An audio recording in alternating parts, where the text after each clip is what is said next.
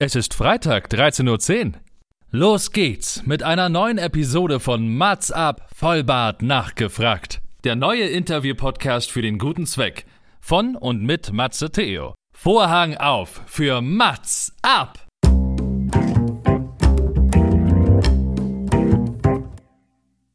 Mats ab, Vollbart nachgefragt ist noch ein neuer Interview-Podcast.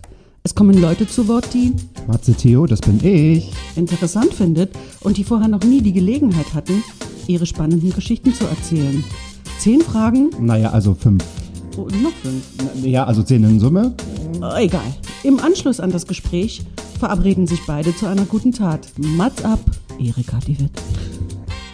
Leute, es ist Januar, wir sind im Jahr 2023 und wir beginnen wieder mit einer, erstmal mit einem ganz tollen Freitag, weil heute ist Freitag, das heißt eine neue Folge Mats ab Vollbart nachgefragt, kommt raus, es ist 13.10 Uhr oder auch wenn es nicht 13.10 Uhr ist, ist ja völlig wurscht, weil diesen Podcast könnt ihr natürlich immer und überall hören. Ich freue mich, dass ich heute wieder einen spannenden Gast eingeladen habe, beziehungsweise das Spannende ist ja eigentlich immer, wenn die Gäste zusagen und ähm, dass wir heute über Musik, aber ich glaube auch über ganz viel mehr sprechen werden. Heute bei mir zu Gast ist, Moment, ich muss es kurz, ich muss es kurz erklären, weil ausgesprochen ist es was anderes als es zu lesen, MKSM.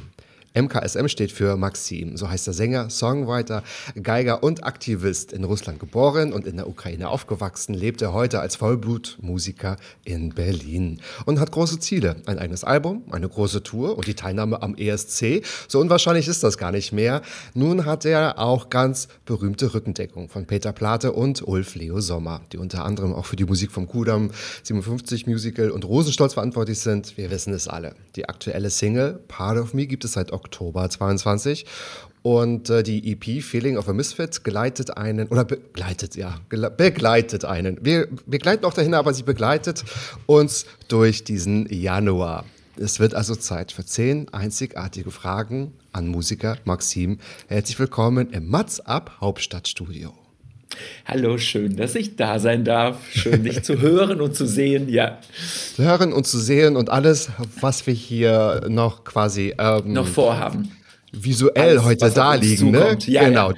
Gerade Wir- visuell. Das ist Gerade visuell, gerade visuell, das müssen wir äh, genau, den ZuhörerInnen natürlich ganz explizit beschreiben. Ne? Das kriegen wir natürlich hin. Wir haben unsere beste Festtagskleidung natürlich an.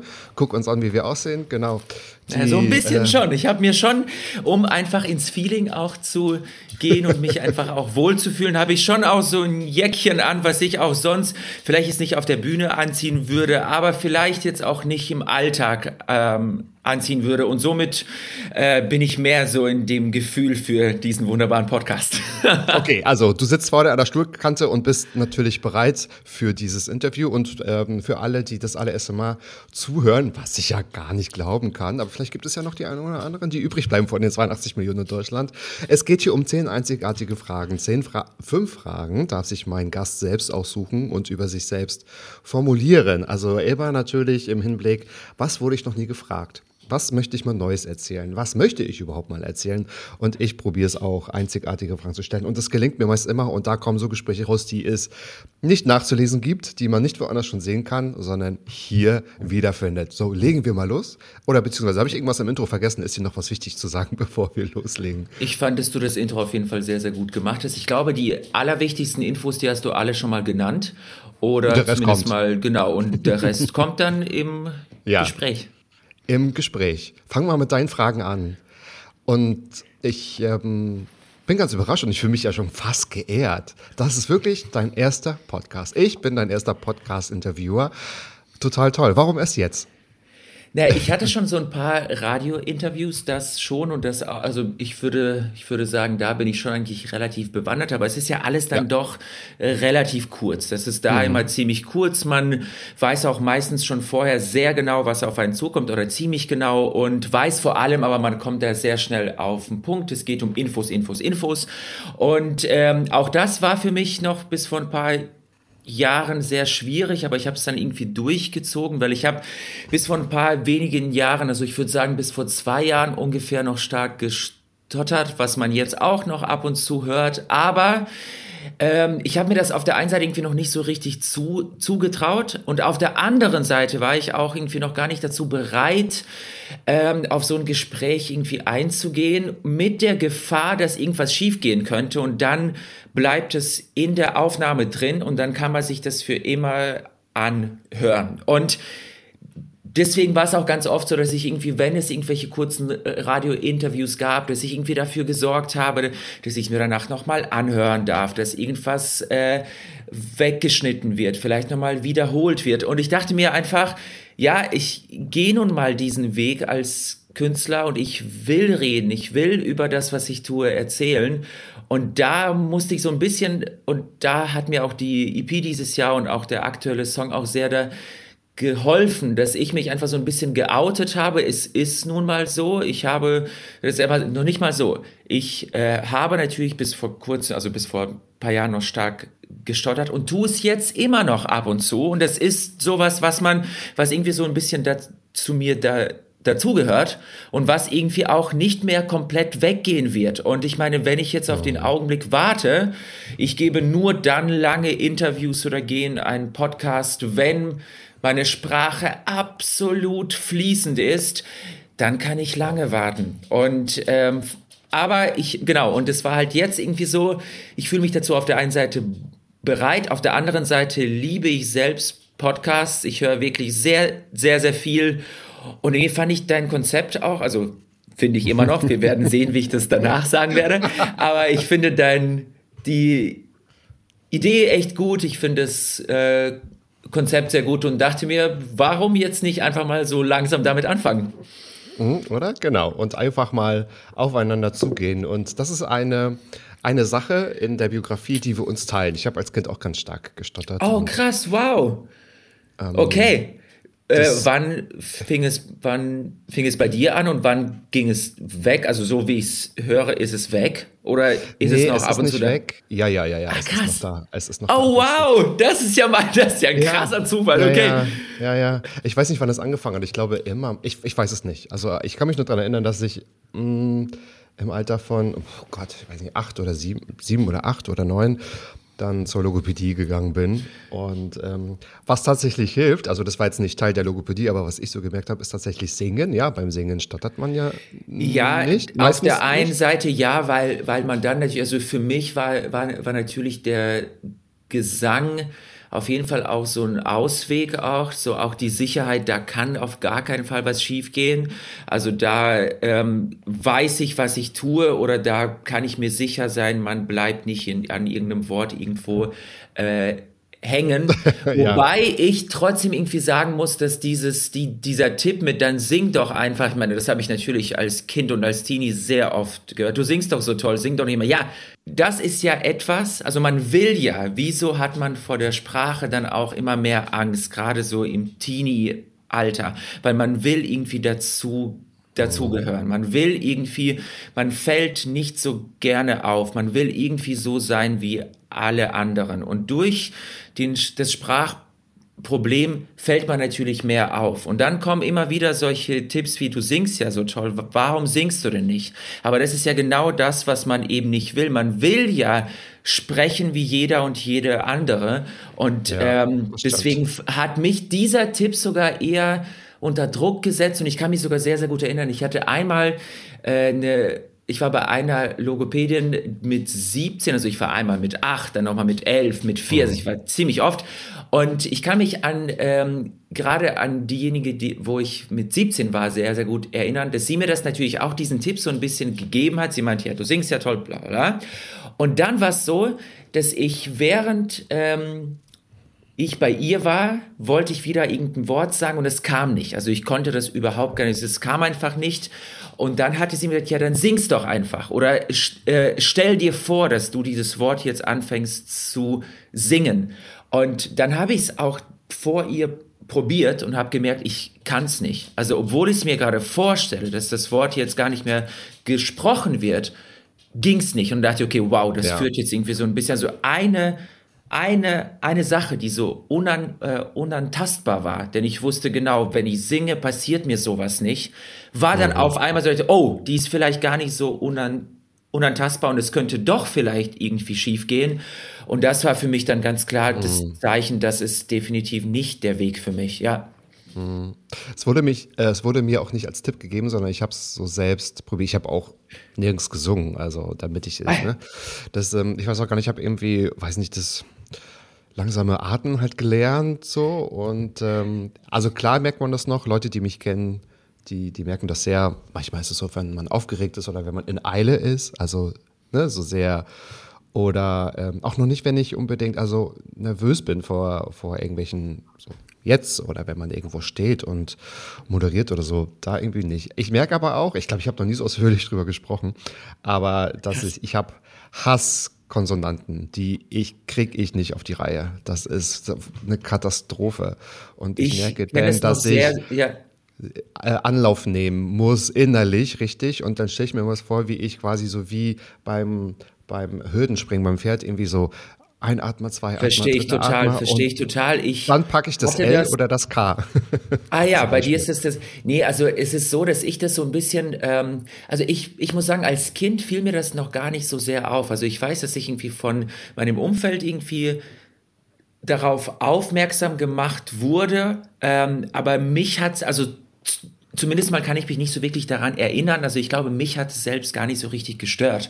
Ähm, erst dann so, ähm, ich würde sagen, spätestens so im Teenie-Alter, da wurde es mir wirklich irgendwie sehr bewusst und da hat es mich auch gestört und da hatte ich halt auch wirklich Mhm. wie besessen den Wunsch, es muss weg, es muss weg. Aber ich, ich, ich denke auch, dass dieser Wunsch auch gar nicht so richtig von mir kam. Der kam irgendwie von meinem Umfeld, dass das, das wäre gut und du kannst, nur wenn du es übst, dann wird es irgendwann äh, gehen. Und man muss einfach ganz klar sagen, dass wenn man es als Kind nicht losgeworden ist, man wird es nie los. Es bleibt immer im Kopf. Also ich kenne niemanden, der irgendwann im Erwachsenenalter sagen konnte, es ist weg. Es ist für mich gar kein Thema mehr. Klar, auch jetzt bei dir. Ich höre es gar nicht, aber ich weiß genau, genauso wie du es mir erzählst, im Kopf ist das Thema immer wieder. Das ist nie ganz Das ist weg. immer eine Anstrengung. Ja, Genau, es ist immer eine Anstrengung. Man, Satz. man hört es und ähm, Ja. ich finde einfach, ähm, ich finde einfach, als ich so ein bisschen mich von diesem Gedanken auch so ein bisschen verabschiedet habe, okay, es wird wahrscheinlich nie komplett weggehen. Es ist, es ist wahrscheinlich für immer irgendwie da, aber du kannst, ne, du kannst aber trotzdem alles sagen, was du willst. Denn sehr ähnlich wie bei dir war es bei mir eben auch so, dass ich, dass es anfing, ich glaube, der erste Buchstabe, den ich nicht mehr sagen konnte, also nur nicht mal, der war schwer, sondern ich konnte ihn gar, gar nicht mehr sagen, war das A. Also es alle, alle Worte, die mit einem A anfingen, konnte ich einfach nicht mehr sagen. Und dann ging es von da aus zu A, E, I, O, U. Dann hatten wir alle Vo, äh, Vokale durch. Dann war es da das K, das P, das B und da wurde es immer mehr. Und ich war so ein Typ, der, wahrscheinlich tue ich es jetzt immer noch so ab, äh, ab und an mal, dass ich anfing, Dinge ähm, umzuformen formulieren. Also quasi, dass man im Kopf immer wieder Ja. durchgeht, okay, das auch. ist der Inhalt, den ich sagen, sagen will. Wie komme ich jetzt dahin, dass der Inhalt irgendwie ankommt? Und für mich waren es so die schlimmsten Augen, Augenblicke. Ich kann mich sehr gut an so ein, das war so, ich glaube, so eins meiner ersten Interviews, so 2014, 15. Und das war so ein prominenten Event irgendwie, wo es überhaupt gar nicht um die, äh, um die Musik ging. Also ich habe mich da schon von Anfang an irgendwie zu dem Zeitpunkt irgendwie gar nicht wohlgefühlt. Und ich war halt da und es war irgendwie ganz cool dort. Ich fühlte mich aber schon von Anfang an irgendwie nicht, nicht so wirklich wohl. Und dann wurde ich, wurde ich auch so kurz interviewt und es wurde mir eigentlich nur eine Frage gestellt. Also erstmal nur so ganz kurz, ob ich es da, wo ich war, ob ich es schön finde. Das war noch easy. Ja, finde ich schön. Und danach kam, ähm, ja, was hast du für Hobbys, wenn du nicht gerade Musik machst? Und ich bin dann im Kopf alle Dinge durchgegangen, die ich gerne tue. Und mir wurde bewusst, ich kann nichts davon, also wirklich, ich habe es im Kopf, bin ich durchgegangen, ich kann, ich kann davon Ja. gar nichts. Ich habe es dann irgendwie mit Ach und Krach noch irgendwie hin, hingekriegt, dass ich irgendwie gesagt habe, ich will, ich gehe gerne ins Kino, was auch stimmt. Aber ich weiß, ich finde es so, also das war wirklich das Einzige, was ich überhaupt mir vorstellen kon konnte, dass ich es überhaupt irgendwie sagen kann. Und ähm, das, das, das, oh, das war wirklich furchtbar. Das war wirklich ganz, ganz schlimm. Und ich wollte danach nur noch gehen. Ich wollte danach mhm. nur noch gehen. Dachte mir, das kann nicht sein. Du könntest eigentlich so viel erzählen und du hast eigentlich so viel zu erzählen und du konntest nichts davon. Äh, das fand ich wirklich, wirklich schlimm. Und äh, erst als ich dann irgendwie mich mehr so mit meiner Psyche beschäftigt habe, einige Psychotherapien gemacht habe und irgendwie mehr darauf gehört habe, was, ach, weiß ich nicht, von dem Thema, was ich tun will, wie, wie mein Umfeld ist, einfach so ein bisschen darauf geachtet habe, wie es mir geht. Mhm. Auch ähm, habe ich ziemlich schnell gespürt, oh, da tut sich was. Und ähm, für mich ist irgendwie so, so das Ziel oder so ein bisschen so eine Vorstellung von Glück oder von diesem, ich habe es geschafft, gar nicht so, dass das irgendwie, dass man es überhaupt gar nicht mehr hört, sondern dass das Thema in meinem Kopf nicht mehr so groß ist, sondern dass das einfach, das ist, dass mich mein, mein Stottern überhaupt nicht beeinflusst in meinen Entscheidungen, sondern dass, wenn ich etwas tun will, dass ich es in erster Linie tue, weil ich es will und nicht, weil ich mir dann überlege, okay, kriege ich das auch von der Sprache hin? Ja, okay, dann sage ich ja. Ähm, und das ist so für, äh, für mich immer mehr das Ziel, also irgendwie weniger mit, ähm, ja, das, das Thema Sprache, das Thema äh, Stottern mein Leben einfach nicht beeinflusst auf der einen Seite, aber dass ich hoffentlich mit dem, wie ich mit dem Thema umgehe, vielleicht andere beeinflussen kann. Irgendwie. Ja, bei mir hat es auch schon einen ganz großen Effekt gehabt, als ich gesagt habe, so ich stehe jetzt dazu. Ich wollte es immer verbergen und ich habe in meinem Kopf gefühlt war ich der Meister in Umschreibungen. Ich habe oh manchmal oh Sachen umformuliert oder damit das ja nicht ist, natürlich immer mal so ein bisschen aufgefallen, aber wenn man jetzt irgendwo ist und man stolpert mal über ein Wort, ist es ja nicht schlimm. Machen ja andere auch. Zum Beispiel die, die äh, äh, äh, sagen die ganze Zeit äh, äh, so überlegen. Und so habe ich es auch getan. Also, weißt du, und wenn ich sagen wollte, ich, ähm, ich, äh, keine Ahnung, fahre gern Fahrrad, aber daraus kam ich fahre eigentlich gern Ski, weil ich das sagen wollte. Dann habe ich aber gesagt, ich, ich, ich, ich fahre auch gern Ski, so, weil ich das einfach sagen konnte. Es ist schon irgendwie krass. Aber ja, siehst du, guck mal, da haben wir gleich eine Gemeinsamkeit gefunden. Abgefahren. Und eigentlich ist das eine gute, eine, eine gute Überleitung, eigentlich vielleicht auch zur zweiten Frage, weil das okay. Gerade die Vokale waren auch bei dir so unter anderem. Stimmt. Oh wow, das habe ich das ist Oder wirklich mal, Zufall. wenn ich jetzt, nein, das nein, ja, ist Zufall. Aber, aber, du kannst es einfach. Also, aber ich habe sie mir ja ausgesucht. Nee. Ich habe sie mir ausgesucht, aber ich habe daran überhaupt gar nicht gedacht. Boah, mindblowing. Aber es ist ja mein Job, daraus einen so einen roten Faden zu machen und das aufzunehmen. Weil ich habe ja nicht ohne Grund gesagt, MKSM steht für Maxim, weil das ist eigentlich so dein Künstlername, diese vier Buchstaben. Und bei dir waren es die Vokale damals, die für dich herausfordernd waren. Bei mir waren es tatsächlich die Konsonanten. Und ähm, deine Frage, die zweite ist, bereust du manchmal das Weglassen der Vokale in deinem Künstlernamen? Also es hat gar nichts miteinander zu tun, oder? Nee, nein, überhaupt die? nicht. Das hat überhaupt nein, gar nichts miteinander zu tun. Und zwar habe ich äh, 2000, also ich habe irgendwie 2015 bis 18 so ein paar Dinge schon äh, musikalisch ausprobiert, aber habe dann irgendwie 2019 so ein bisschen so das mehr oder weniger gefunden, so den Weg, den ich irgendwie so ein bisschen gehen will. Man ist natürlich mhm. da immer auf der Suche und man findet sich ja nie so ganz, man sucht ja und sucht ja, aber irgendwie war das für mich dann schon recht klar und mir war, äh, ich wollte einfach einen schönen Künstlernamen haben, der irgendwie auffällt, der aber natürlich auch nicht so weit weg ist von meinem Namen Mhm. Und ich hatte so einen Mini-Auftritt, wo ich meine, meinen Namen, also einfach Maxim in LED-Buchstaben aufgestellt hatte. Und ich weiß noch nicht mal mehr, ich habe diese Geschichte, die, die habe ich jetzt schon ein paar Mal erzählt, und deswegen weiß ich nicht mehr viel das A aus oder das I, aber auf jeden Fall war eines, ging, also einer dieser LED Buchstaben ging nicht, nicht mehr an. Und dann habe ich auch den anderen, also das A oder das I dann auch eben äh, ausgemacht und fand es rein optisch echt gut. Und äh, dachten wir, okay, es ist ziemlich zeitgemäß, es ist äh, eventuell auch ein bisschen komisch und eventuell muss ich das auch immer wieder erklären, was auch wirklich stimmt, ich muss es immer erklären. Aber sobald man es einmal erklärt hat und dein Gegenüber das irgendwie gecheckt hat, was du da vorhattest oder was das überhaupt ist, dann merkt man sich das doch ziemlich, ziemlich gut. Mhm. Und wieso ich ja. das ähm, wieso ich mir diese Frage gestellt habe, äh, ob ich das bereue, ist halt doch so, es lief natürlich auch schon ein paar Mal schief. Also ich hatte gerade 2021, da hatte ich wirklich irgendwie ein, ähm, war ich bei, einem, bei dem CSD in Dresden. Genau.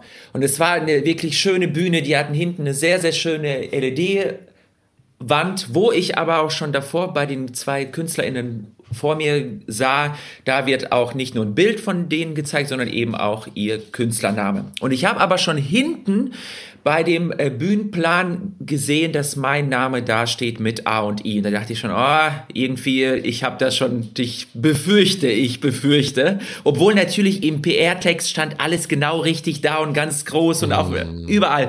Und dann bin ich einfach nochmal, weil ich so ge äh, gedacht habe, okay, es geht bestimmt jetzt gleich schief, gehe ich nochmal ganz kurz zu der Tontechnik und zu der Lichttechnik und werde mal kurz mal erfragen, was ist, was, was steht denn da bei denen? Und dann hat er mir gesagt, ja, es würde wirklich mit A und I dastehen. Und da habe ich ihm gesagt, du, wenn du das irgendwie noch umändern kannst, das wäre natürlich mega. Wenn nicht, dann lass den Namen einfach komplett weg. Ähm, und er konnte es aber noch umändern und das das war echt gut, aber das war wirklich, ich war bei ihm zehn Minuten, bevor ich auf der, auf der Bühne war. Und, und natürlich stand es auch schon öfter in irgendwelchen Zeitungsausschnitten dann natürlich auch falsch da. Oder dann auch natürlich mit X. Bei mir ist es ja noch nicht mal nur so, dass es dieses AI ist nicht da, sondern wenn man meinen Namen auch aus, ausschreiben würde, ist es ja dann auch mit KS für viele dann auch erstmal so ein bisschen komisch. Und das ist, ich sag mal so, ich muss einfach sehr darauf achten, dass in der Vorbesprechung und in den ganzen E-Mails davor alles sehr genau dasteht und mich einfach nochmal so ein bisschen absichern. Aber wenn ich das getan habe, dann stehe ich hint, äh, hinter dem Namen sehr. Ich finde ihn echt gut. Bis auf das, dass es wie wie, wie gesagt, ich würde sagen, so viermal im Jahr geht's bestimmt schief, so circa. das ist ja gar nichts. Und jetzt kannst du es auch nicht mehr ändern, weil jetzt gehen wir damit raus, damit wir genau dafür sorgen, dass du es nicht mehr erklären musst. Aber das will ich auch nicht mehr, weil so es wäre dann auch, das wäre so, so viel Arbeit jetzt wieder. Und ich meine, dann überlege ich mir auch, und wenn ich es ändern, ändern würde, in was? Denn ich meine, Maxim gibt's auch schon und auch mit KS, also M-A-K-S-I-M gibt's auch schon. Und das, äh, deswegen, ja, deswegen gibt's da keinen Weg zurück. Definitiv es gibt, nicht. Es gibt keinen Weg zurück. Und mein Name fängt da auch mit M an. Und ich finde, die DMs, die schon wieder eine Gemeinsamkeit, Jesus. Aber halt äh, auch, also weil dein, dein, also diese vier Namen, also das M schließt es ja so schon ein. Ich finde, ein M sieht auch immer gut aus. So. Finde ich auch. Oder? Optisch, ist, äh, optisch finde ich es also, auch super. Ja, ja. stimme ich total zu. Das ist so, wie man über uns spricht. Optisch super, der Rest ist. Sonst gibt es da nicht, nicht so viel zu holen, aber ist ja schon mal schön, dass irgendwas super ist. Ja. Optisch super, Rest zwei von fünf Sternen oder so, keine Ahnung. Nein, Spaß beiseite. Ich habe ja auch extra vorgelesen, du bist nicht nur Sänger und Songwriter und Geiger, du bist natürlich auch noch so viel mehr. Aber wichtig ist auch, das möchtest du betonen, dass du Aktivist bist und auch gerade im Bereich von LGBTQ. Und du hattest letztes Jahr, man muss sich dran gewöhnen, letztes Jahr zu sagen, ne? wir haben ja 23 jetzt, du hast eine Pride-Tour gemacht. Ich glaube, du warst, ich glaube, du warst überall. Du warst in Stralsund, du warst in Gera, du warst in England, du warst in überall. Köln und so weiter und so fort. Ähm, wie gesagt, da gab es diese Pride Tour 22. Was waren denn deine Highlights und was waren keine Highlights? Jetzt möchten wir natürlich alle, alle Infos wissen. Spill the tea. Keine Highlights. Nein. Du, die Frage also, kommt so, von dir, ich möchte ich sagen. Ja, du hast, du hast dir wohl gedacht, dir dieses ausgesucht, um jetzt die ein oder andere Geschichte zu erzählen. Wahrscheinlich. Das kann natürlich gut sein, dass ich mir das deswegen so überlegt habe. Nee, also ich war natürlich schon viel unterwegs. Ich würde ganz klar nicht sagen, dass ich überall war. Also ich habe schon noch ein paar, paar Ziele, wo ich, äh, wo ich noch nie war. okay, wo, fein. Was ich auch dieses Jahr definitiv ändern will. Unter anderem habe ich, also ich war noch nie beim CSD in Berlin. Bescheuert, oder? What? Krass. Ja, What? Ich, ich war einmal kurz davor. Ich, das war so.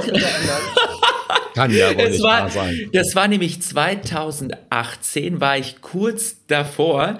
Ich wäre sogar, ich hatte meine Bühnenzeit und das war sogar irgendwie so das erste Jahr irgendwie, wo ich über, überhaupt daran gedacht, also es war wirklich auch irgendwie viel zu früh. Ich habe mir gedacht, diese Bühne, ich kann das eigentlich noch gar nicht, aber es war wahnsinnig cool. Und ich war dann schon auf dem Weg. Ich war, ich kam gerade in Berlin am Hauptbahnhof an. Ich habe extra einen anderen Auftritt vorverlegt, damit ich da irgendwie pünktlich noch hinkomme, weil das war natürlich krass. Es war irgendwie am Samstag um 20 Uhr. Ich dachte, ich flippe aus. Und ich komme an und ähm, sehe irgendwie gehen ganz schön viele zum Hauptbahnhof und nicht vom Hauptbahnhof weg. Und dann schon irgendwie ist was komisch. Und es war sehr dunkel und sehr windig. Und dann kriege ich den Anruf, äh, es wird wahrscheinlich einen Sturm geben, die Bühne wird gerade abgebaut. Das so nah war ich schon davor, beim CSD in Berlin aufzutreten, aber habe ich noch nie. Ach, Vielleicht werden wir das dieses Jahr dann natürlich äh, hoffentlich. Ähm, naja, aber ähm, no, es, äh, aber das äh, Regie könnt ihr die Giffey anrufen, einfach einen direkten Anruf, ja? Okay, das kriegen wir hin. Also ein Anruf zur Bürgermeisterin. Perfekt, das können wir sehr gerne machen. Ja, also für mich waren natürlich die Highlights letztes Jahr die ersten CSDs in England, auch wenn die jetzt da, die mhm. waren relativ klein, aber für mich war das so und es war auch äh, echt so, dass irgendwie da lief davor auch wirklich irgendwie ziemlich vieles schief. Die Tontechnik war viel zu spät da und alles, aber ich war so voller Stolz, dass ich irgendwie dort bin und dass ich das überhaupt tun kann, dass ich da war, ich war wirklich, ich wäre hier ganz sicher schon vor einem Auftritt, wenn so viel schief gehen würde davor, wäre ich, also wäre ich durchgedreht. Also ich wäre aufgeregt ohne Ende das Leute, aber da war ich einfach so happy, dass, dass ich einfach da bin. Und die, und es lief auch dann echt gut. Und es war einfach auch für mich aus der Sicht einfach gerade aus diesem sprachlichen Hintergrund natürlich auch, für mich war es bis vor kurzem einfach unvorstellbar, dass ich auf der Bühne meine Songs auf Englisch ansagen kann, dass ich mit dem Publikum auf Englisch interagieren kann und dass ich, mhm. als ich mhm. das im Mai quasi zum ersten Mal gemacht habe, dachte ich, oh, wie krass, also dass das einfach geht. Plus es, äh, es war natürlich auch irgendwie zum ersten Mal so, dass ich, ähm, da ich natürlich auch auf Englisch singe, ich habe einfach so schnell gemerkt, ich muss kaum was zu dem Songinhalt erzählen. Das ist irgendwie total klar. Diese ganzen Mitsinggeschichten, die haben so, ich meine, ich, ich will überhaupt gar nicht sagen, das funktioniert hier auch oft sehr, sehr gut. Aber da war es halt so, ich, es, ich, ich musste mir einfach auch immer wieder sagen, krass, die wissen einfach, von was ich singe, ohne dass ich davor äh, irgendwas erzähle. Und wenn ich ein bisschen was davon ja. äh, davor erzähle, dann ist irgendwie sowas so richtig klar einfach. Und ähm, klar waren auch letztes Jahr solche Auftritte wie beim CSD in Köln, CSD in München natürlich total schön. Gerade der CSD in Köln ist einfach, also ich finde. Das ist der größte der, in Deutschland, glaube ich, ne? Sogar? Ich glaube schon. Also ich weiß mhm. nicht, weiß jetzt nicht die ganz genauen Zahlen, aber es ist so einfach. In Köln finde ich, dass das Einzigartige ist einfach, du kommst am CSD Wochenende an und du siehst schon am Hauptbahnhof, es ist alles bunt. Ist also irgendwie gefühlt die ganze Stadt weiß eben davon, was, was da ist. Und die ganze Stadt ist bunt, die ganze Stadt zeigt Vielfalt an jedem. Also das finde ich schon krass. Also die haben irgendwie einfach, also das, ich meine, wozu sind, also gerade heutzutage sind ja CSDs, warum sind sie noch so wichtig? Damit wir einfach sichtbar sind, damit auf jeden Fall immer wieder diese, diese Sichtbarkeit gezeigt wird. Und das ist natürlich in Köln krass. Also ja. man sieht es einfach, mhm. egal ob man quasi das sehen will oder nicht, man wird es sehen, man sieht uns, man sieht Vielfalt und das ist natürlich ganz, ganz toll. Ähm, ja, und noch natürlich für mich ein Highlight war, du hast ja auch schon den Ort gesagt, ich war in Stralsund und in äh, Stralsund war ich zum ersten Mal auch Schirmherr und äh, das war irgendwie ganz, ganz cool. Ich meine, es war jetzt auch nicht viel mehr, dass ich einfach einen bisschen größeren Auftritt dort gehabt habe, aber es. Spiel das nicht klein. Das ja, ja, ich weiß schon. Stimmt. sehr klein. gut, dass du das sagst. Sehr, sehr gut, dass du das sagst. In Stralsund. Das ist in Mecklenburg-Vorpommern. Das war der erste Termin nach den England-Terminen. The Big Number. Lass es so stehen. Ja, gut. Ja, gut. na gut, na gut, na gut. Na, aber es war halt irgendwie auch total schön, dass das irgendwie, dass ich da auch so ganz klar nicht nur als ähm, LGBT-Künstler da war, sondern eben so ganz offiziell auch als Aktivist. Denn ich finde, gerade als LGBT-Künstler, sobald man da sobald man in seinen Videos, in seiner Musik ganz klar LGBT-Themen behandelt, ist es so, hat es sofort einen aktivistischen As, äh, Aspekt und ähm, deswegen fand ich es einfach total schön, da irgendwie auf diese Art ähm, nochmal irgendwie auf der einen Seite gesehen zu werden und dann eben auch für Sichtbarkeit auch dann zu sorgen, genau. Und wenn wir bei keine Highlights sind. Mhm.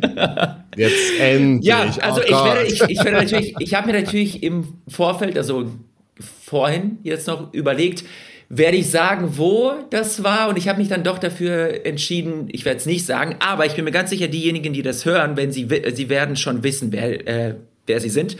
Es gab also es gab gerade einen CSD, eine Veranstaltung, die sogar in ihrem Motto das Wort Vielfalt sogar hatte. Aber ich konnte da den ganzen Tag das Wort Vielfalt konnte ich, also war sowas von nicht zu, zu sehen. Es war Punkt eins, es waren alle Künstler, und ich sage bewusst Künstler und nicht KünstlerInnen. Es waren nämlich fünf Künstler auf der Bühne, alle männlich und weiß. Ähm, und das schon mal zum Thema Klassiker. Vielfalt.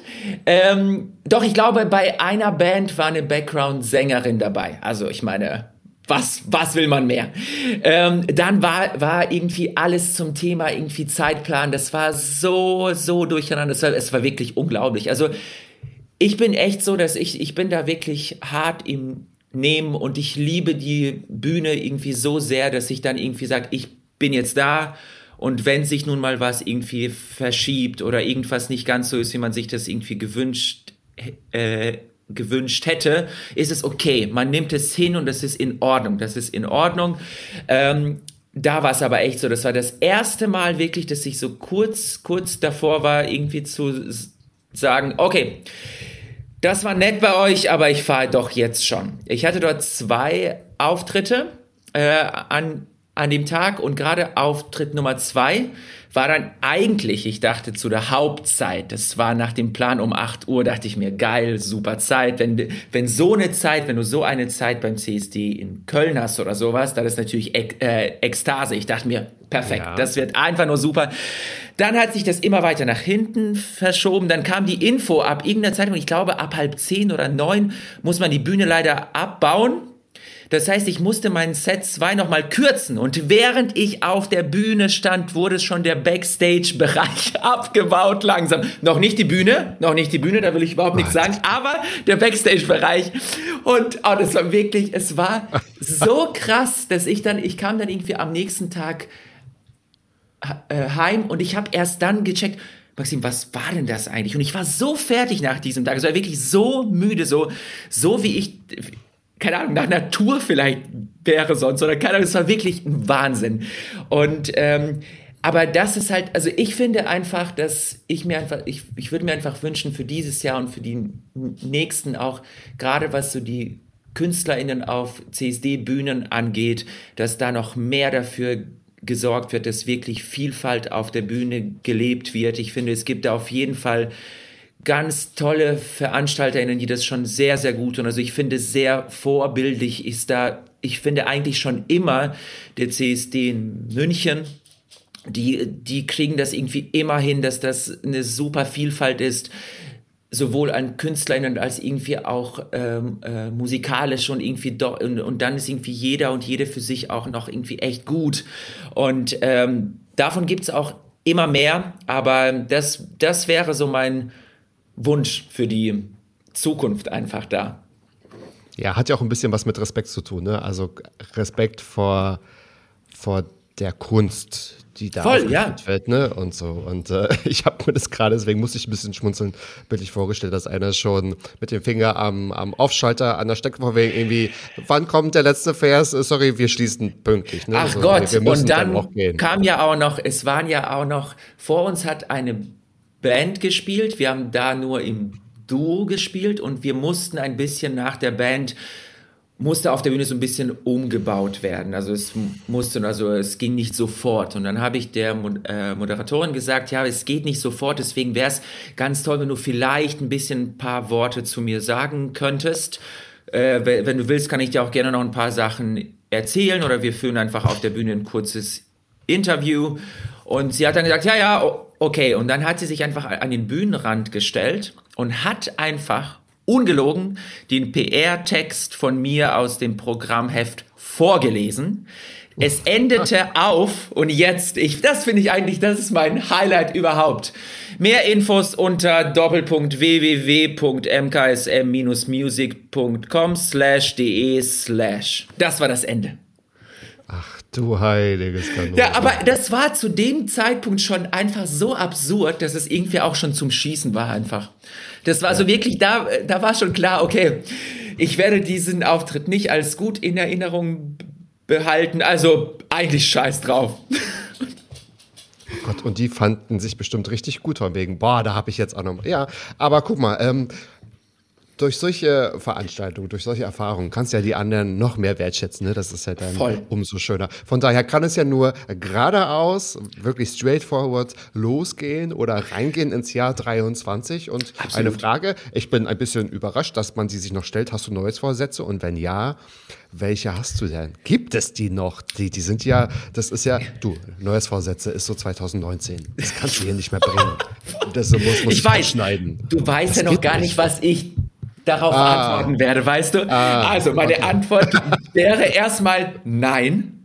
Ah, Wenn überhaupt, dann, äh, dann sage ich mir, also ich meine, ich finde es schon, dass es so ein, wenn man irgendwie so den ersten ersten hat, dass man doch so ein bisschen, also ich spüre, dass ich so das Bedürfnis habe nach so ein bisschen mehr Auf, Aufgeräumtheit. Also ich räumt dann immer hier, da wird aussortiert, da werden irgendwelche Dinge ausgemistet. Also irgendwie so ordentlich in das neue Jahr gehen, das finde ich schon irgendwie ganz gut. Also das fühlt sich irgendwie ganz, äh, ganz gut an. Und ich habe mir irgendwie seit zwei Jahren, und das geht auch irgendwie ganz gut, nicht mehr vor, vorgenommen, als irgendwie, gerade was meine Kunst äh, betrifft, einfach so mutig zu sein, wie es wie, es nur geht. Also einfach noch mehr mein Ding durchzuziehen, wenn ich auf das irgendwas richtig Bock habe und es sich für mich gut anfühlt.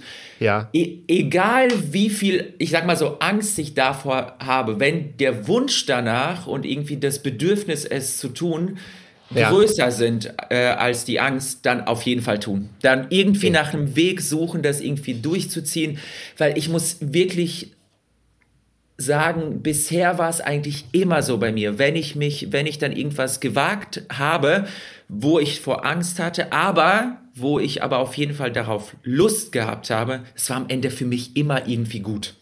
Immer gut. Und ne? deswegen ist das schon so ein Neujahrsvorsatz irgendwie. Okay. Oder für cool. immer. Und Vorsatz. In welchem, ja, nun hast du gesagt, mutiger werden. In welchen Momenten bist du denn wirklich nicht mutig gewesen? Jetzt nicht unbedingt auf ähm, das Thema Angst bezogen, sondern wann hast du denn gemerkt, ich bin gar nicht mutig? Um, ähm,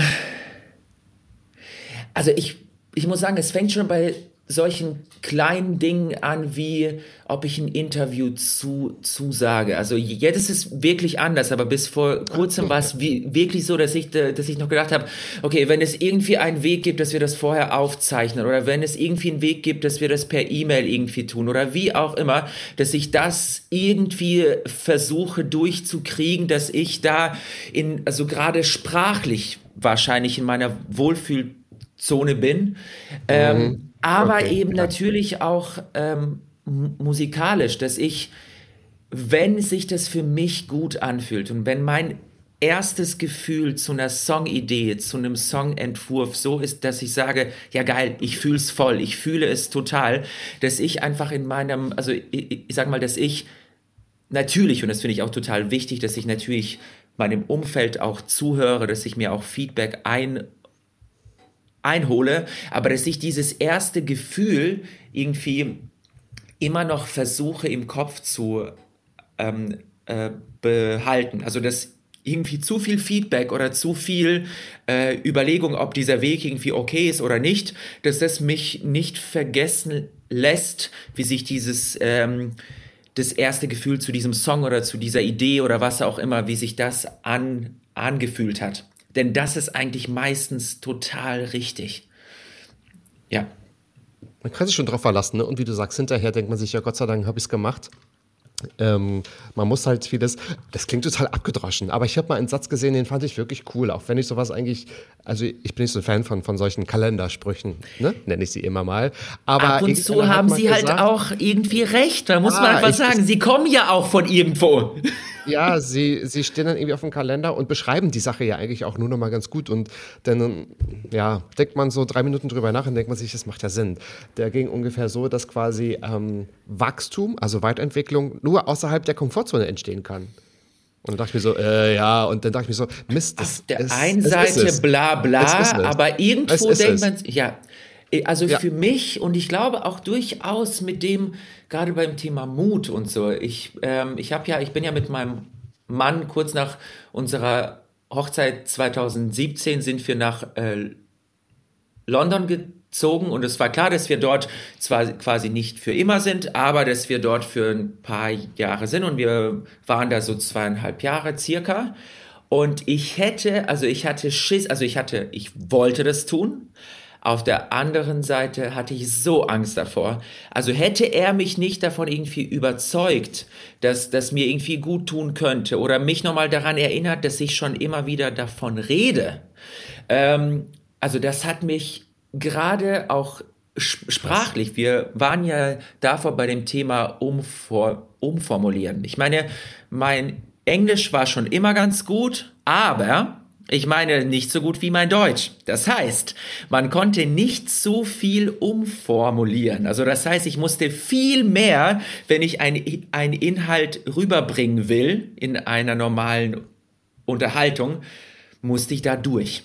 Und das, ich glaube, das war für mich auch eine ganz, ganz super tolle Übung, die für mich natürlich auch super anstrengend war, aber einfach zu sagen, ich ziehe jetzt durch. Und wenn das dann irgendwie geht, oh mein Gott, also ich meine, dieses Gefühl von wegen, ich habe es geschafft, ich, hab, ich hatte einfach den Mut und habe es irgendwie durchgezogen, das Richtig. Gefühl finde ich, das ist doch unbeschreiblich, das ist doch das Beste überhaupt. Ja. Also es ja. lohnt sich immer irgendwie. Oder ja, immer, total. Doch. Und so wie du gesagt also das hat ja quasi mein Kalenderspruch unterstrichen, ne? So, das, Voll. was du sagst. Das ist es ja dann irgendwie auch. Perfekt. Jetzt bin ich gespannt, was du zu deiner letzten Frage sagst. Was für, was ist für dich, so muss ich sagen, was ist für dich ein queerer Künstler? Jetzt genau, bin ich gespannt, ich habe ja noch eine Frage zum Aktivismus, von daher ah, mal sehen, ob okay, wir uns da gleich geil, annähern. Okay. ja, ich habe die vor kurzem wurde mir die, diese Frage irgendwie schon so ein bisschen so ähnlich gestellt oder sie wurde mir noch nicht mal gestellt, aber sie kam dann so ein bisschen im Gespräch so raus und ich habe das schon davor so ein bisschen erwähnt.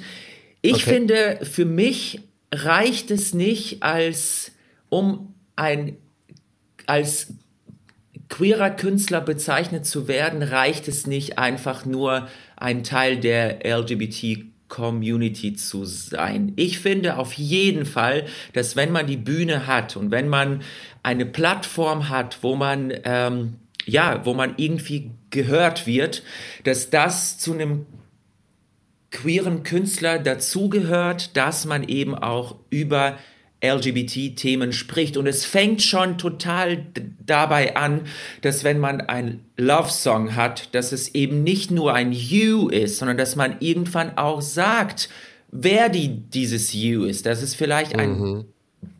Boy ist eben oder dass der im Video vorkommt oder dass man irgendwie auf der Bühne auch, äh, auch vor sein äh, Songs auch was erzählt dazu, dass man irgendwie Menschen dazu ermutigt, auch irgendwie zu sich zu, zu stehen, dass, dass man irgendwie auch, ich finde, auch immer an sich selbst auch da arbeitet, irgendwie so ein bisschen so eine Vorbilds, äh, so ein bisschen, ähm, ja, eine Vorbildsfunktion auch so ein bisschen zu erfüllen, dass man äh, damit offen umgeht, dass man, ähm, ja, einfach so, so stolz ist, wie es nur geht. Aber eben natürlich dann auch nicht nur auf, diese, auf dieser Ebene wie wir sind alle super so, wie wir sind, was genau so stimmt, aber eben auch darüber erzählt, wie, wie der Weg eventuell dorthin war, dass man eben sagt, ich bin so, wie ich bin und ich liebe mich so, wie ich bin. Oder dass man eben sagt, ich arbeite immer noch daran. Es, es geht mir schon ganz gut, aber ich erwische mich immer noch da dabei, dass ich eventuell überlege, was ziehe ich auf der Bühne an, wie bin ich dann immer noch Mann genug, was ist überhaupt ein Mann in, äh, in diesem Fall, dass man da einfach sehr offen damit äh, umgeht und somit dann, dann, äh, dann natürlich auch genau die Themen und die Probleme und die Gedankengänge von anderen MitgliederInnen der LGBT-Community irgendwie bespricht und anspricht. Ja. Mhm. Ja, und einfach Gesicht zu zeigen oder Flagge zu zeigen, das machst du ja tatsächlich. Das ist also auf ganz vielen ähm, Shootings ist ja auch sogar mit deinen Buchstaben, ja, die, die Pride-Flagge zu sehen. Und dein Ehemann hat, oder nee, anders, du hast es geschafft. Das in einem Musikvideo, ich glaube, Shared Room war das, ja. ein Ehemann für dich Kaffee kocht, ja. Also der, er, er, ist da tatsächlich zu sehen und so, ne? Ja, das ähm, stimmt. Das, er kocht also das ist, Kaffee, stimmt. Genau, äh, äh, Kaffee. Du wartest, na, natürlich so, wie es sich gehört, so wie man es kennt. Und du wartest am Türrahmen von wegen ein kritischer am Blick. Türrahmen ja. natürlich davor. Wo bleibt der Kaffee? Komm bitte auf mich geschminkt zu. Geschminkt und, und schön gemacht, toll angezogen. Genauso wie es bei uns natürlich hier jeden Tag aussieht. Das war natürlich Total. der Alltag.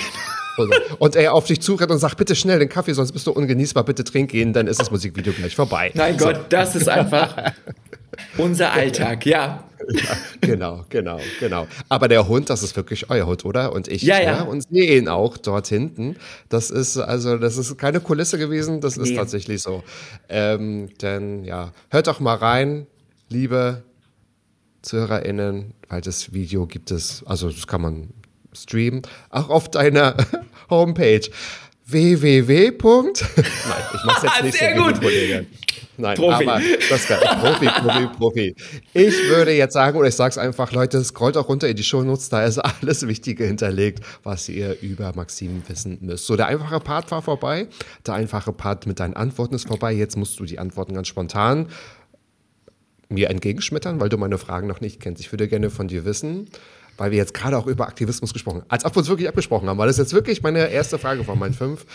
Ähm, du bist ja auch Aktivist und du betitelst äh, dich ja auch so, was ja auch total Sinn macht. Und auch wenn, also ich habe auch schon in anderen Interviews mit Leuten darüber gesprochen, was ist denn für die andere Person Aktivismus? Für einige ist es schon, wenn man halt ähm, wenn man darüber spricht, ja, oder wenn man halt ganz einfach dazu steht. Für andere ist Aktivismus, es gibt ja kein richtig und kein falsch, ne? Für andere ist Aktivismus, wenn man jetzt also richtig ähm, für Sachen einsteht und Demos geht, also äh, einen richtigen Aufwand betreibt, um Aktivismus äh, zu leben das ist natürlich auch alles in deinen Songs hinterlegt und äh, ganz viel ist autobiografisch und die ganzen Themen, jetzt auch gerade was so politisch auch in der Welt passiert, darüber müssen wir nicht reden, das wissen wir alle, das ist irgendwie auch alles ganz schrecklich und ich weiß auch genau, aber berichtige mich, wenn ich falsch bin, du hast eine Oma, die in Russland wohnt und sie hatte ihre Schwester noch in der Ukraine. Ist das sehr korrekt? gut, wow, ja, sehr gut. Genau so, genau ja, also so das, ist es. Genau so ist das. Das heißt, ähm, du hast ja auch zu, zu denen Kontakt und das ist dann auch nochmal so ganz auffüllend. Ich würde, ich habe das mal versucht runterzubrechen auf eine Frage. Können Lieder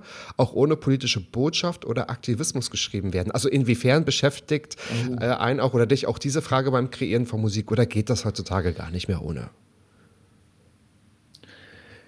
Das ist erstens, ich meine es wirklich ernst, das ist eine sehr gute, gute Frage. Also ich finde, dass da, solange man als Künstlerin ehrlich ist und irgendwie Themen bespricht, die oder Themen anspricht, die einen selbst zu irgendeinem Zeitpunkt, ob aktuell oder irgendwann schon mal wirklich äh, intensiv beschäftigt haben, dass das ganz schnell passieren kann, dass es einen äh, aktivistischen ähm, Teil in sich hat, weil man ja auch durch mhm. das Besprechen eines Problems sorgt man ja für, äh, bei diesem Problem ja in irgendeiner Form für Sichtbarkeit. Und, ähm, und ich finde, so, sobald man irgendwie für ähm, bei einem Thema für Sichtbarkeit sorgt, hat es einen aktivistischen Aspekt für mich. Und äh, ob das jetzt mhm. immer alles politisch ist, äh, würde ich jetzt nicht, un äh, nicht unbedingt sagen. Klar geht es auch oft irgendwie Hand in Hand. Aber ähm, ja, ich finde, wenn es aus irgendeinem so ehrlichen, ähm, also aus so einer e ehrlichen Richtung kommt und es ist wirklich ein Thema ist, was einen irgendwann schon mal wirklich sehr, sehr beschäftigt hat, dann hat es fast automatisch so einen aktivistischen Unterton. Ja. Ähm, das ist ja per se ja total gut und gar nicht schlecht, ne? Also verstehe mich da nicht falsch. Nee, nee, nee. Ich stelle ne? ich, äh, stelle mir nur die tu Frage, also Oder ist es bei dir so, das kann ja auch jeder anders definieren und jeder anders beantworten, ist es so, dass du jetzt mit einer Message oder mit einem Thema schon einen Song schreibst oder lässt du dich komplett auf Emotionen ein und äh, das verknotet sich später? Naja, ich habe, also ich würde jetzt nicht sagen, dass die, jeder Song, wenn wir jetzt auch von meiner aktuellen EP äh, reden, also ich meine, Shared Room war jetzt einfach ein Song, wo ich ähm, einfach so ein bisschen die Kennenlerngeschichte von mir und meinem Mann erzählen wollte. Also da war es einfach ein Thema, das war jetzt keine Botschaft. Ich, äh, ich meine, klar, natürlich gibt es dadurch auch in, indirekt schon auch eine Botschaft, weil ich meine, es geht in dem Song darum, dass er nach acht Wochen, nachdem wir uns kennengelernt haben, ist er in mein WG-Zimmer gezogen. Also wir, wir haben die ersten Monate in einem Zimmer gewohnt und oh ganz Gott, oh viele oh haben uns eben auch ganz klar gesagt, ihr seid einfach bescheuert. Das ist ganz klar, das wird schiefgehen, ganz klar. Aber es fühlte sich eben für uns gut an und ich habe erst als ich das erste Mal auf der Bühne über, über den Song was erzählt habe und mir fiel dann irgendwie spontan ein, dass ich dann äh, gesagt habe, ja, und das zeigt doch mal wieder, dass Liebe irgendwie keine Regeln äh, kennt und dachte mir, oh, das ist ja irgendwie doch eine Botschaft. Und gerade was ähm, also es ist wirklich so diese Ansage, wenn ich von diesem Song erzähle, be bevor er dann auf der Bühne kommt, das kommt immer so gut an. Also erstens kommt es schon mal sehr gut an, wenn ich sowas sage wie, wir sind seit fünf Jahren ver verheiratet, dann flippen alles schon mal aus, als wäre es sowas Unglaubliches. Aber dann kommt halt eben noch die, dieser Punkt mit, ja, es haben uns sehr viele davon abgeraten, aber wir haben es durchgezogen, weil es fühlte sich gut an. Und deswegen auch so ein Song, der einfach quasi nur so eine Geschichte von uns erzählt, hat sich am Ende so rausgestellt, als, als hat er doch irgendwie eine Botschaft. Und da wären wir halt wieder bei dem Thema. Wenn man ehrlich irgendwie über was spricht, dann kommt so eine Botschaft meistens doch irgendwie automatisch irgendwie dazu. Aber es, es, es kommt natürlich auch oft vor, dass ich da schon mit einer ganz äh, klaren Botschaft da reingehe oder mit einer klaren, ich sag mal so, ähm, also ich habe ja natürlich auch auf der EP äh, den Song äh, Original Self, wo es eben der gerade auf der Bühne mir einfach un, unheimlich viel gibt, wo es wirklich einfach ganz klar darum geht, wir akzeptieren und lieben uns genauso, wie wir sind. Und ähm, ja, natürlich gibt es diese Songs halt auch. Hm. Ja, vielleicht geht das auch mir gar nicht ohne Botschaft. Mir ging nur so der Gedanke durch den Kopf, ist das jetzt manchmal planbar? Also plant man jetzt auch ein Ah, hört sich jetzt blöd an, wenn ich sage aktivistischen Song, aber halt schon sagen, auch, ja klar. Ne, ich will auch, so Mix, ich will vielleicht Liebe, aber ich will auch ein bisschen was zeigen, weil es ist irgendwie auch für meinen Job und das will ich. Und es ist auch gerade Trend, das mache ich jetzt aber durchaus positiv, weil jetzt ist genau die Zeit, dass man ja solch äh, auf jeden Fall. Also man muss auch ganz ja. klar, auch wenn man als LGBT-Künstlerin es in der heutigen Musik Welt hat man es immer noch wirklich gar nicht easy. Also wirklich gar nicht. Mhm. Es ist trotzdem okay. jetzt gerade eine Zeit, wo man durchaus irgendwie viel mehr ähm, Gehör bekommt als noch vor ein paar wenigen Jahren ja. und wo Themen ja. wie Vielfalt wirklich auch in Filmen und in Serien und und und und einfach immer präsenter sind. Und deswegen ist es, wie ich finde, einfach, ich hoffe, da tut sich noch mehr, aber ich, ich, äh, ich empfinde diese Zeit jetzt ganz klar auch als eine Zeit, wo man, wenn man schon zum Thema Vielfalt und Co. was zu erzählen hat, dann tu's. Dann tu es einfach. Es ist eine gute Zeit dafür. Das stimmt. Das ist eine gute Zeit dafür. Weil viele sind ja denken ja ähnlich und äh, unabhängig, ob man jetzt LGBTQ-Aktivist ist oder nicht, weil es geht ja dann auch um, um das große Ganze, ne? Genau. Voll. Und äh, deswegen habe ich auch noch mal so deine Familiengeschichte erzählt und auch gesagt natürlich, ich finde, das ist äh, gerade jetzt seit leider seit letzten Februar ist es natürlich, also geht es ja noch mal anders jemanden ganz nah, wenn man sagt, äh, ich bin in Russland geboren, bin in der Ukraine aufgewachsen und bin jetzt in Deutschland. Ne? Das heißt, man also jeder ist irgendwie betroffen, weil es ist Krieg in Europa, ähm, aber du dann auch noch mal so ein bisschen mehr und ich Ich glaube, dann äh, kommt man gar nicht drum herum. Immer, also je länger ich darüber erzähle, macht es natürlich auch Sinn, ne? Oder ähm, festigt sich das auch nochmal, dass man auch unabsichtlich manchmal wichtige Messages äh, rüberbringt. Erst recht, wenn man über Gleichheit, Frieden und Liebe spricht. Ne? Das hat natürlich nochmal einen ganz anderen Effekt, wenn man oh in Gott, solchen Krisenzeiten so. steckt, als wenn es jetzt ähm, vor 15 Jahren vielleicht Thema gewesen wäre. Ja, so als Absolut. Beispiel. Nee, also äh, es ist auch so, wenn wir bei dem Thema äh, Ukraine sind auch, ich meine, ich habe dann auch noch, bevor es dann ab Mai quasi mit den Songs meiner aktuellen EP losging, kam ich auch mit äh, durch die Idee von äh, Peter und Ulf habe ich dann eine Coverversion von im Imagine veröffentlicht und stimmt, ja, ähm, ja. genau und es ja. war irgendwie, ähm, also ich kann jetzt sagen, es war wirklich schön, dass wir das gemacht haben, weil wir konnten durch, also erstens natürlich durch ihre Unterstützung und auch durch durch den Song konnten wir da auch so ein bisschen was an äh, die Not, also äh, queere Nothilfe Ukraine konnte von uns mhm. auch was gespendet werden und es war irgendwie, ja, dass es natürlich nicht viel war, aber dass es für mich dann doch irgendwie was war, wo ich gesagt, also wo, wo es mir einfach wichtig war, ich will irgendwie was tun, was auch auf der anderen mhm. Seite auch natürlich auch ein bisschen für Sichtbarkeit sorgt, weil ich natürlich auch in vielen Interviews gefragt wurde, ja, wie stehst du denn zum Krieg? Denn du bist ja eigentlich, also ich meine, ich bin in Russland geboren auch und ich war auch ehrlich gesagt seit unserem Umzug nach Deutschland, da war ich zehn, war ich auch nie mehr wieder in der Ukraine. Ich war dann, wenn überhaupt, dann war ich bei meiner Oma immer wieder, aber sie wohnt ja genauso, wie du es schon gesagt hast, eben in äh, Russland.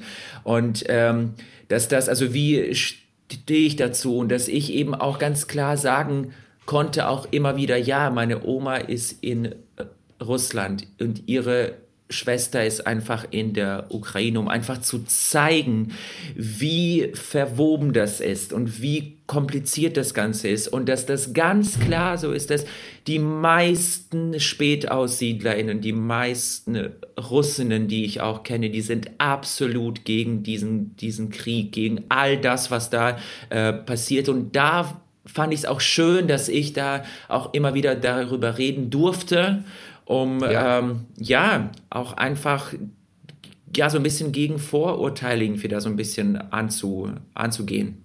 Ja. Mhm.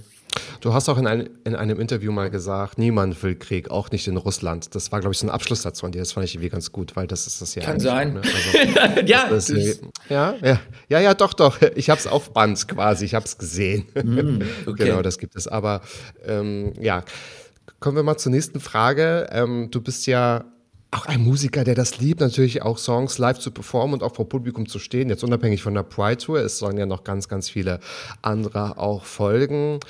Mich würde interessieren, was haben denn das Publikum und Fans dir Neues über deine Musik beibringen können? Gab es da etwas, wo du sagst, irgendwie, ah, krass, so habe ich ja meine Musik nochmal ganz anders kennengelernt?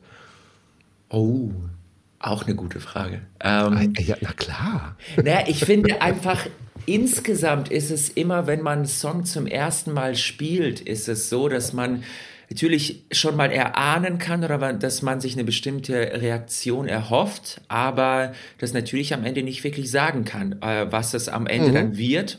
Mhm. Und ob die, plus es ist ja auch natürlich so, ich spiele einen Song, der, ähm, den ich natürlich erstens von der Grundidee bis zur Aufnahme, bis zur Veröffentlichung, auch wenn ich ihn vielleicht noch nie auf der Bühne gespielt gespielt habe. Ich kenne ihn seit Monaten schon. Also das heißt, dieses Gefühl, was passiert mit mir, wenn ich den Song zum ersten Mal gerade höre, das weiß ich ja überhaupt gar nicht mehr. Also wie, was fühlen Sie, wenn Sie den Song gerade zum allerersten Mal äh, hören? Und ähm, das finde ich einfach irgendwie so ein bisschen auch als Kontrolle, finde ich das irgendwie total schön.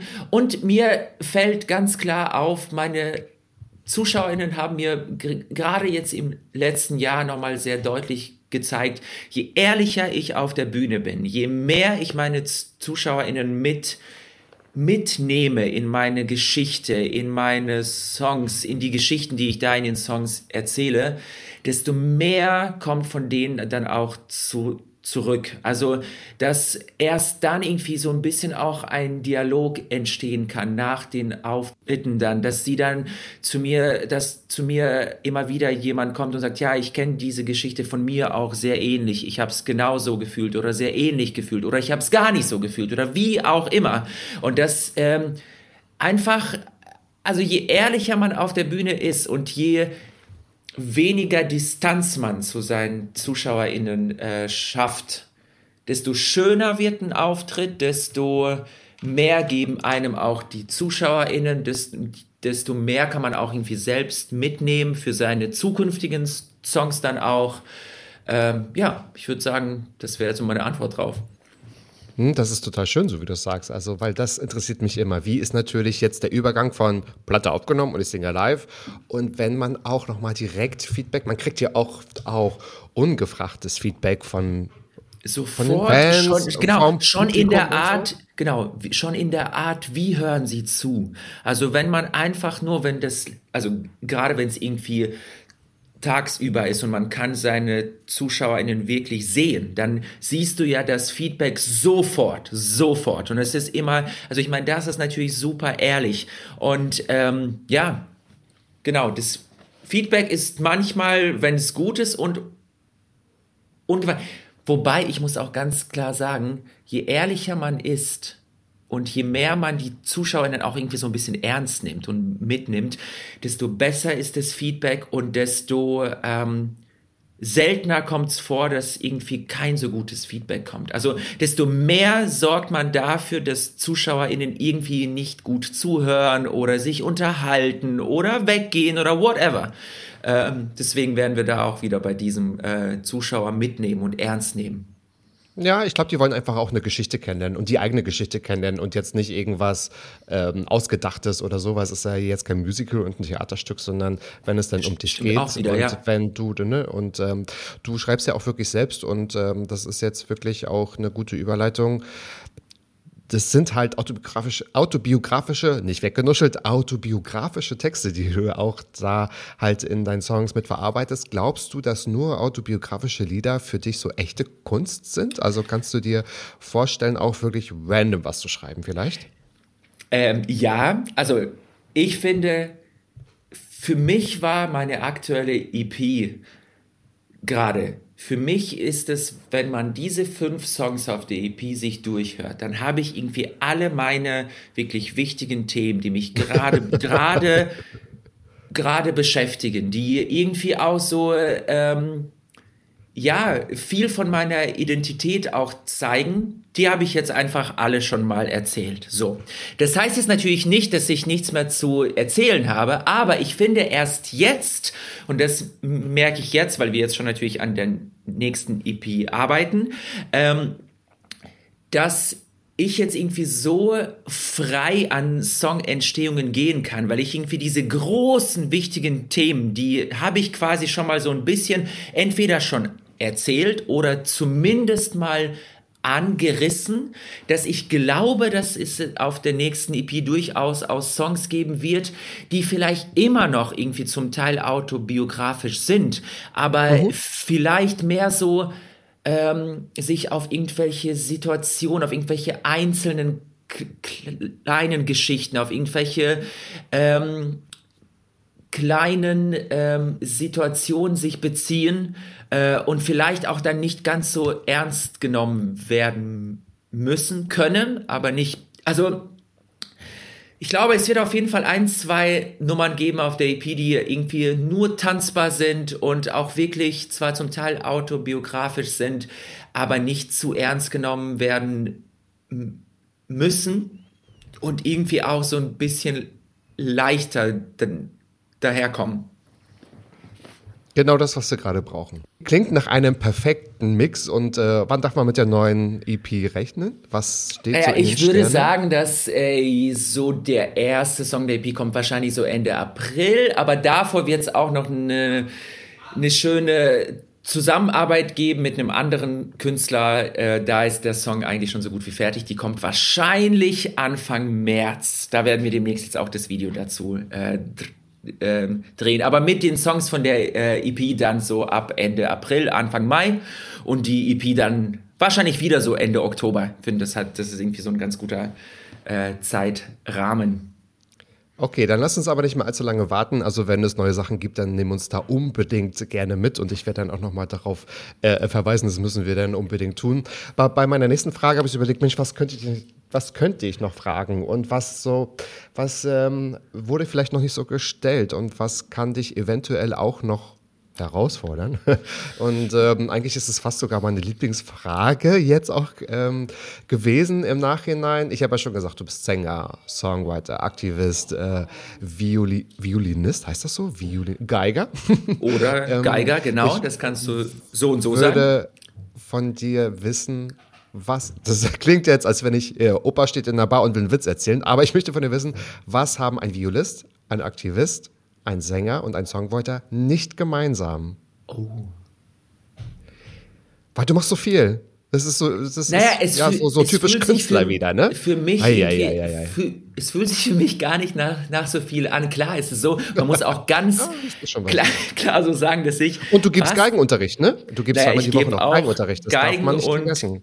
Ja, ja. Gesangsunterricht und auch Songwriting-Unterricht, aber das tue ich nur nebenbei.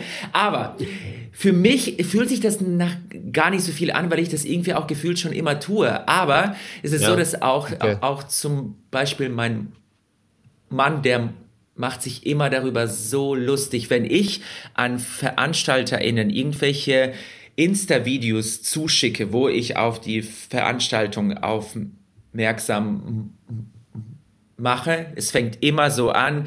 Hey, ich bin Maxim und ich bin Sänger, Songwriter, Geiger und Aktivist. Und dann sagt er, zähl, zähl doch noch mehr auf. Zähl doch einfach noch mehr auf. Der findet so lustig immer wieder, weil, aber es ist nun mal so, dass ich das irgendwie gefühlt schon immer tue. Und um da jetzt irgendwie zu, zu sagen, was ist da, ähm, was haben sie nicht gemeinsam? Oh Gott.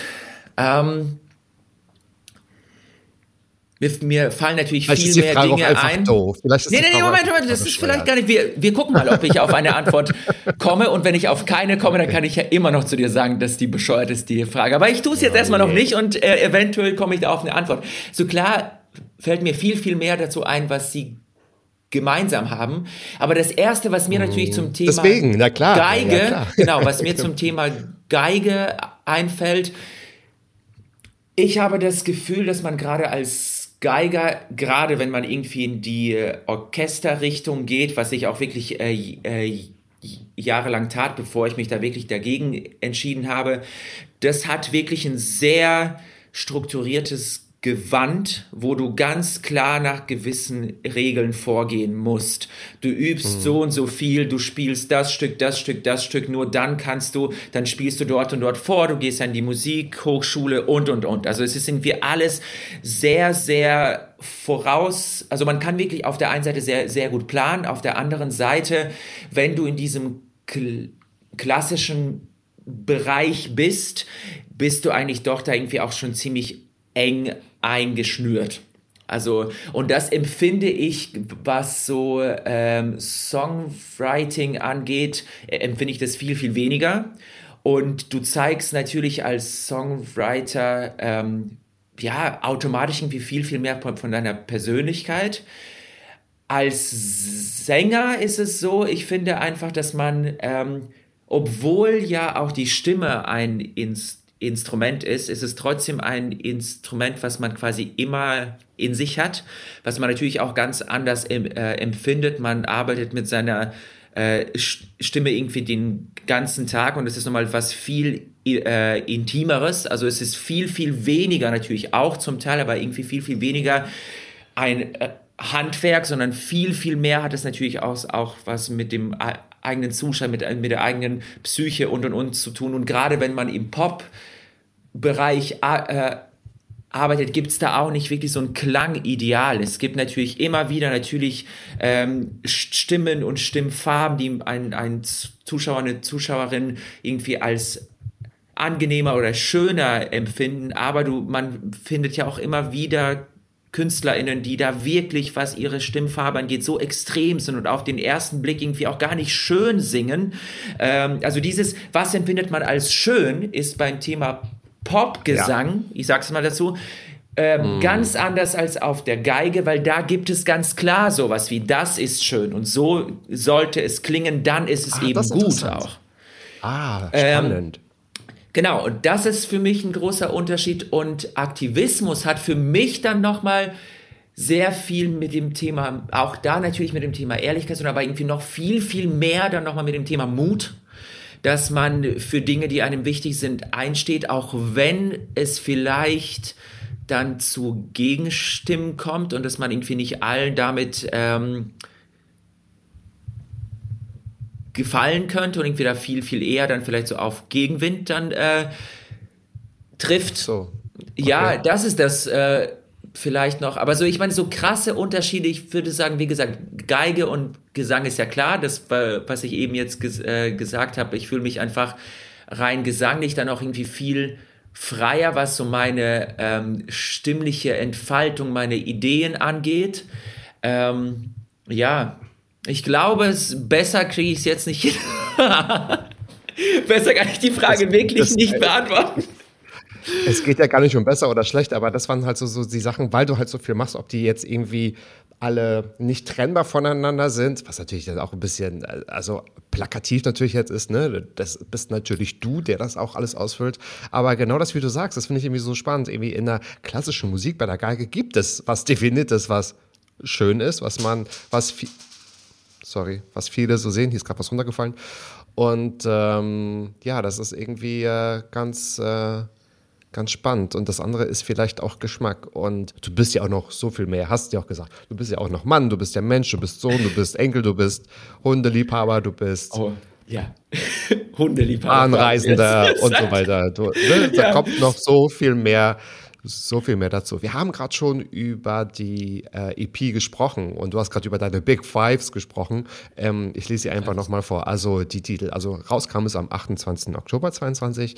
Wir haben One of My Demons, Tracks in a Minor, Uh, Original Self, Part of Me und Shared Room. Also Leute, das kann man glaube ich überall, ne? Uh, auch hören, habe ich schon gesehen. Apple Music, Spotify, überall, ja. die, die Deezer, Tidal, und you name it. Ne? Also da könnt ihr Alle, gerne genau. noch mal auf die Homepage verschwinden und euch das anhören.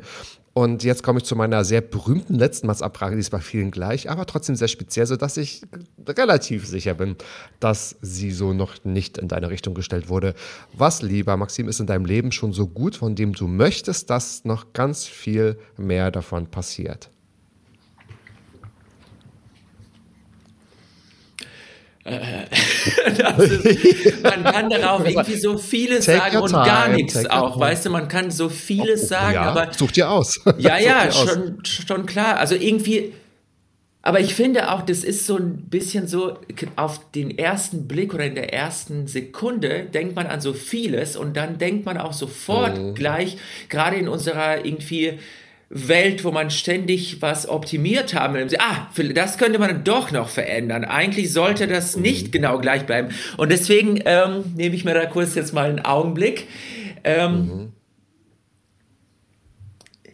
Ja, ich muss ehrlich sagen, wo, also auch, auch wenn ich sage, dass da bin ich ganz sicher nicht noch nicht am Ziel, ist es so etwas, was ich auch, was ich erst irgendwie so in den letzten zwei Jahren gespürt habe durch eine gewisse Entwicklung zum Thema Selbstliebe und zur Selbstakzeptanz. Davon äh, hatten wir es ja schon. Also zu diesem ähm, auch so dieses Selbstbewusstsein, sich bewusst werden, wie man ist und wer man ist, öffnen sich irgendwie so viele Türen und man kann so viele Dinge, die einem davor irgendwie so schwer fielen, so viel mehr genießen.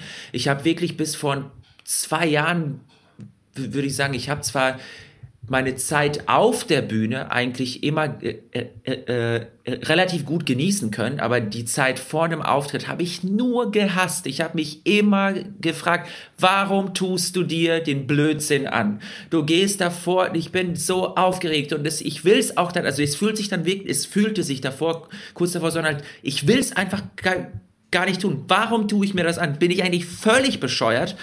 Und das fühle ich jetzt eben nicht mehr. Also ich kann viel mehr jetzt spüren, ich, ich freue mich auf einen Auftritt, ich freue mich auf ein äh, Konzert, ich freue mich auf eine Tour oder wie auch immer. Ich äh, freue mich mit, also ich hätte gerne noch mehr dieses, oder nicht noch mehr, sondern ich würde gerne einfach, dass diese Entwicklung genauso bleibt dass ich immer mehr auf andere zugehen kann, dass ich mit meiner Kunst auf andere zugehen kann und immer mehr vor anderen ähm, zu mir stehen kann, glaube ich. Das ist, glaube ich, so mein, mein Wunsch. Und das ist jetzt schon gut. Aber ja. das könnte man Klasse. genauso, wie es jetzt in den Klasse. letzten zwei Jahren war, einfach weiterführen. Genauso. Klasse. Und das war ja die Frage. Von daher ist es eine totale super Antwort. Die hast du doch irgendwo, die hast du abgelesen, hast du ja irgendwo da hingeschrieben. Das kam Dein Mann alles hier so ein aus diesem Kopf hier. Das kam ah, alles ja. aus diesem Kopf. Und wenn ihr das total toll fandet, was aus Maxims Kopf heute kam, dann sagt es ihm und sagt es äh, mir, sagt es uns, denn ähm, das Interview ist leider schon vorbei, weil wir haben zehn einzigartige Fragen gestellt. Hattest du das Gefühl, du hast auch mal was Neues erzählt, was es vielleicht so noch nicht gab? Ich habe auf jeden Fall das Gefühl, dass ich ähm, nicht nur mehr erzählt habe, so jetzt rein zeitlich, natürlich, wir haben auch ziemlich viel geredet, oder ich in diesem Fall, aber es ist auch irgendwie so, dass ich glaube, das war irgendwie sehr, sehr ehrlich. Also es war irgendwie, hm. obwohl ich auch meine Schön. Fragen, die ich dir geschickt habe, ich wusste sie ja schon, aber ich habe blöder, blöderweise, natürlich habe ich mir Themen ausgesucht, über die ich gerne reden will, aber ich habe mir, da ich sie erst gestern mir ausgesucht habe, mir noch gar keine Gedanken dazu, also nicht wirklich. Und auch da entstanden einfach Dinge, die ich zum Teil nicht erwartet hätte und deswegen würde ich sagen, tipptopp. Tippitoppi, das nehme ich doch mit auf mein Feed. Backbrett und äh, bin ganz froh darüber. Nee, ich fand das irgendwie genau. toll. Es hat Spaß, äh, Spaß gemacht, dir, dir zuzuhören und man Vielen kann Dank. dir auch zuhören, weil man einfach auch deine Musik nutzen kann. Das, das finde ich immer auch das, das Schöne an diesem Beruf, an, an meiner Tätigkeit. Wenn ich mich natürlich einlese und so, kann ich ja äh, im Falle wie, wie bei dir einfach nebenbei die Musik laufen lassen, weil ich höre mir natürlich dann auch mal die Musik an und um neue Musik kennenzulernen, aber auch um mir da ein einen Eindruck davon zu machen. Wir haben ja vorhin schon über Geschmack und so gesprochen, von daher ähm, vielen Dank dafür. Und äh, ja, ich freue mich sehr, dass du hier bei mir zu Gast warst und ähm, Liebe ZuhörerInnen, seid auch nächste Woche wieder mit dabei, wenn es heißt Mats ab Vollbart nachgefragt. Jeden Freitag 13.10 Uhr, überall, wo es Maxims Lieblingspodcast gibt. Also auch wie seine Musik bin auch ich überall zu finden. Und ähm, dann schicke ich uns alle jetzt ins Wochenende. Und Maxim, ich danke dir sehr. Liebe Grüße und bis bald. Auf Tour. Beim ESC. Das ist ein Traum von dir. Da sehen wir uns. Hoffentlich. bis bald. das ist doch ein gutes Schlusswort. Mats ab. Klappe, Ecke, die erste. Ballim, ballim. So. Mann, du bist gefeuert.